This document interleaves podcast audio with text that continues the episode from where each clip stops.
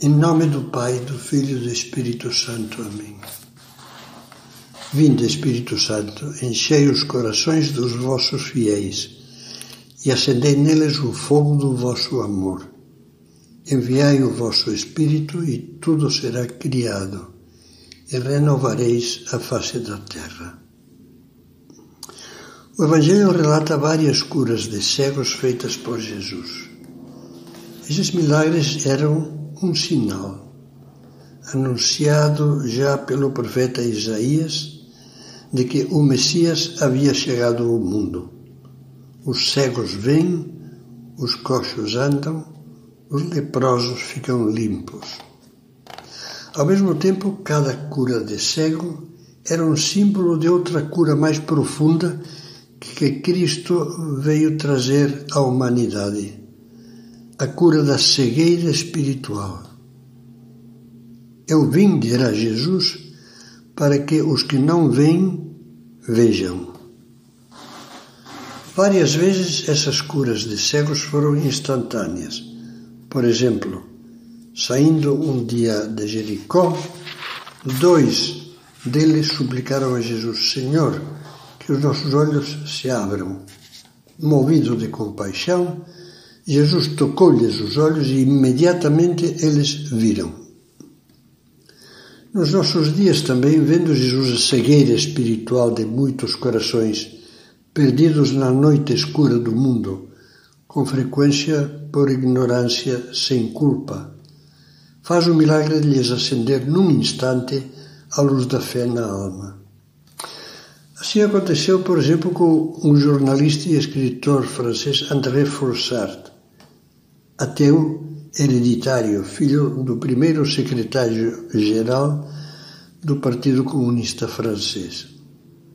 Éramos, ele escreveu, ateus perfeitos, destes que nem sequer questionam o ateísmo, desde que, que como explicar então, diz, que possa ter acontecido que, ao entrar eu com indiferença numa igreja, ateu pacífico e isento de preocupações, tenha saído minutos depois gritando por dentro de alegria que a verdade, a verdade era tão formosa, com uma beleza tão grande que era às vezes difícil acreditar dela. Eu impaciente por compartilhar a minha felicidade com a terra inteira, convencido, enfim, de que não havia neste mundo tarefa mais digna, mais doce, mais necessária e mais urgente que a de louvar a Deus, louvá-lo por ser Ele quem é. Há, porém, outras curas de cego que são realizadas por Jesus mediante um processo progressivo que encerra toda uma pedagogia divina.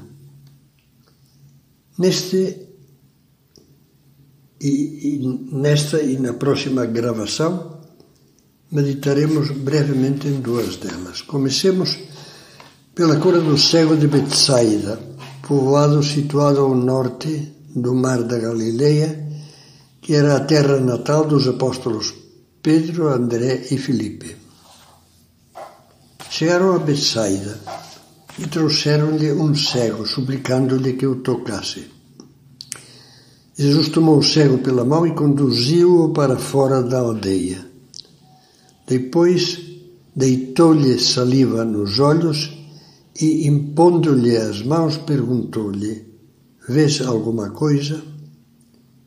Ele ergueu os olhos e respondeu: Vejo homens pois vejo como árvores que caminham. Em seguida impôs-lhe novamente as mãos sobre os olhos e ele viu perfeitamente, ficando curado e distinguindo tudo com nitidez. Trata-se de uma cura em duas etapas. Primeiro passo. Por graça de Deus, o cego começa a ver algo enxerga umas sombras que se mexem como árvores ambulantes e conclui que seriam pessoas. O processo de conversão de muitos começa com um primeiro passo. Levados sem o sabermos pela mão de Cristo, mão que no caso é o Espírito Santo, vislumbramos a verdade da fé cristã ainda no meio de muitas sombras. No entanto, já começa a despontar alguma claridade.